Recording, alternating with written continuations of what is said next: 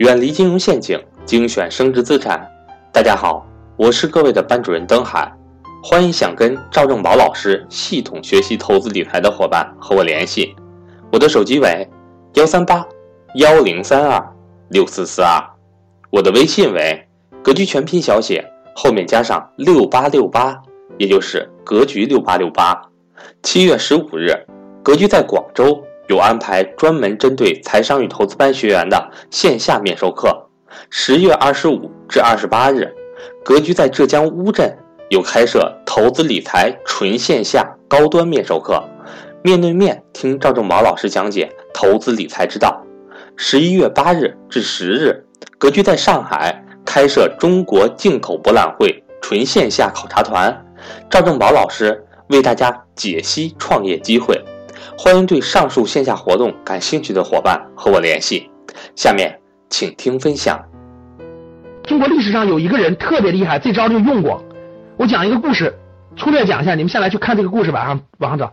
管仲，谁知道这个我讲的故事？管仲赚钱的故事，管仲给那个国王赚钱的故事，谁知道？管仲，对，鲁国。管仲，对，管仲当年你知道怎么赚钱的吗？对。他就把邻国，他他不是鲁国，他不是山东生产那个生产那个粮食吗？他就把粮食很便宜的卖到旁边那个国家去，不是管仲就把他就把粮食很便宜卖那个国家，连续卖了很多年。管仲和范蠡就是很多年以后，那个国家就不生产粮食了，因为他觉得干嘛要生产粮食呢？因为从旁边这个鲁国进口粮食这么便宜，我们干嘛要生产呢？所有人都懒了，就不生产了。所以呢？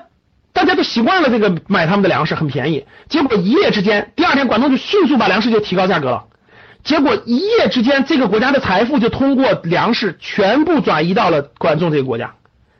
其实赚钱就是这么赚的，各位。未来我将在我们的课程当中就是给你讲这个商业逻辑，这就叫商业智慧。有一天你把这个商业智慧，你把商业智慧理解了，你就觉得赚钱容易了。如果你不理解，你就不会，你就不，你就很难。听懂了吗？正因为正因为管仲让那个国家不种粮食了，而粮食又是必需品，大家听懂了吗？粮食又是必需品，所以一一个涨价就把那个国家的全部财富通过粮食全部拉到了这个国家，全部转移过来了。那个国家一贫如洗了，所有的钱都得买粮食了。然后你没粮食了，我不出口了，我价格提高十倍，你只能买，要不然饿死。所以所有的财富全部转过来了。这样的事情，你们想一想，跟今天中美之间不是一样的吗？所以当年撤掉这么多的东西，你知道多么鼠目寸光吗？为什么今天中国又要做大飞机？因为你不做，别人把所有的零件都卡死，空客把所有零件卡死，你的飞机还飞不飞？今天特朗普真的是帮了中国大忙了，我告诉你。所以说，特朗普真的在太多事情上都是帮忙了。如果没有中心事件，他们还活在嗯幻想当中呢。所以真的得感谢川普。凡是被封锁的各位，发展的都很好。你们发现没发现？人性啊！只要中国人想做的事情，一定能做成的。怕就是怕你被诱惑了，不想干，买办思维。你们发现没发现？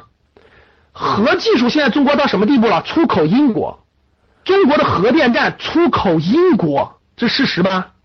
核潜艇能造出来吧？高铁中国世界第一了，现在高铁没学别人吧？独立自主产业高铁，航天技术，北斗导航不用你 GPS 了，整个东南亚全部用的是北斗导航。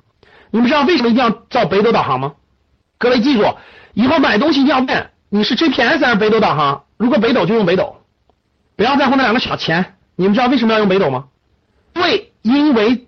GPS 是谁的？GPS 是谁的？GPS 是美国的。在一九九六年的时候，台海危机的时候，中国向台湾两周边发射了两枚导弹，结果全部打偏。你知道为什么打偏吗？因为 GPS 导弹头里装了个芯片，是 GPS 控制的，而美国是可以控制 GPS 定位的，可以把你拐弯，让你拐弯。所以大家想一想，如果你用的是人家美国人的导航，你导弹上打个鬼呀！所以中国花多少钱都要打造自己的北斗。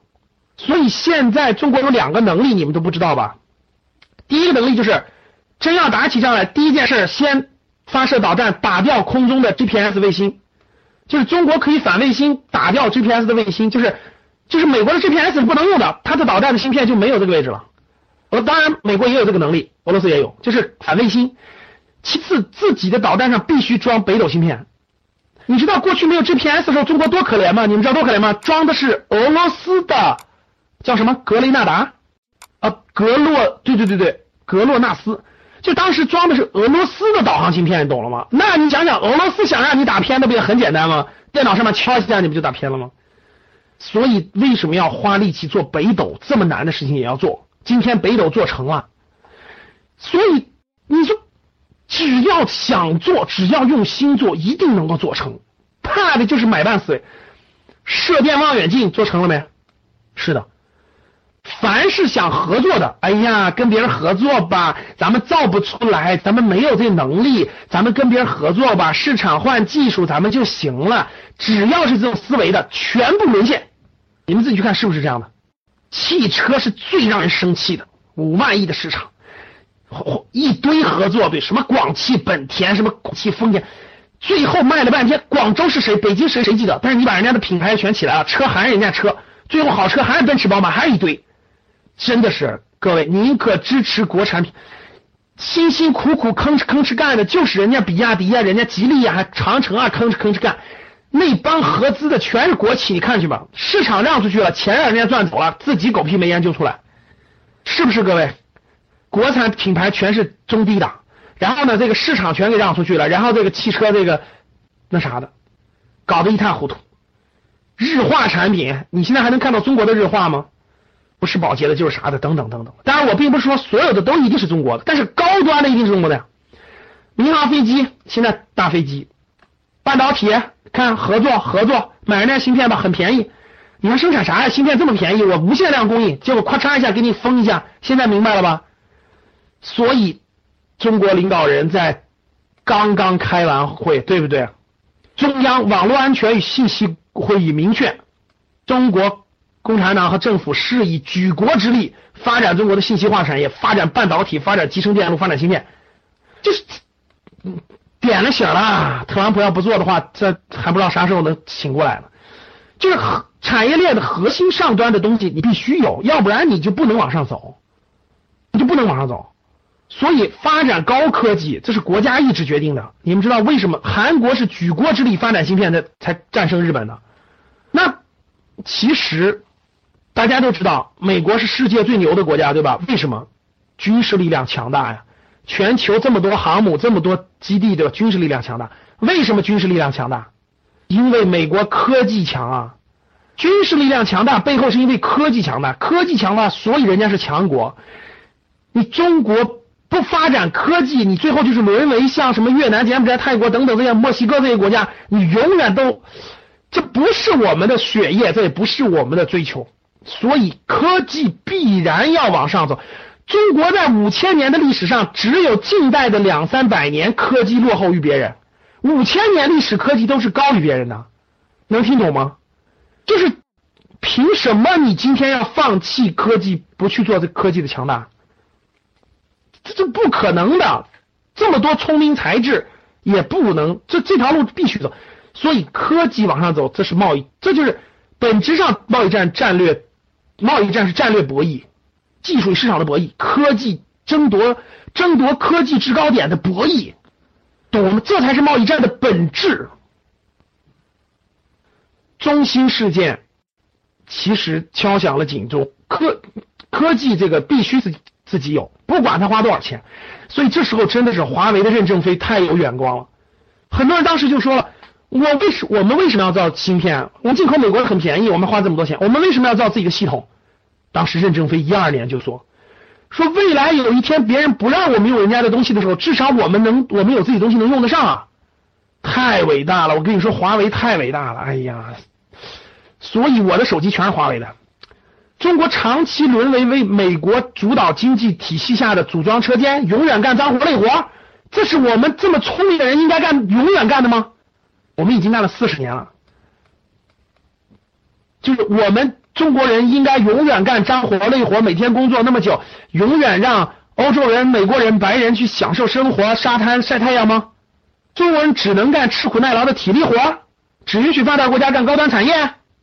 特朗普们就是这么想的，美国就这么认为的。你，他骨子里，我告诉各位，骨子里很看不起你，真的。出了国的小骨子里很看不起，骨子里觉得你就应该干这劳力活，你就应该干这些不赚钱的事儿，你就应该干这，你们没有人能研发出这样的高端产业，等等等等。其实骨子里真的是这样的，他看不起，所以呢，这搭搭起来的。中国不应该干高端产业，发达国家不应该做低端产业，谁说的？所以各位，这样的雄心壮志，这不是你实现不实现的，我已经说过了，这是五千年的历史和基因确定的。必须实现。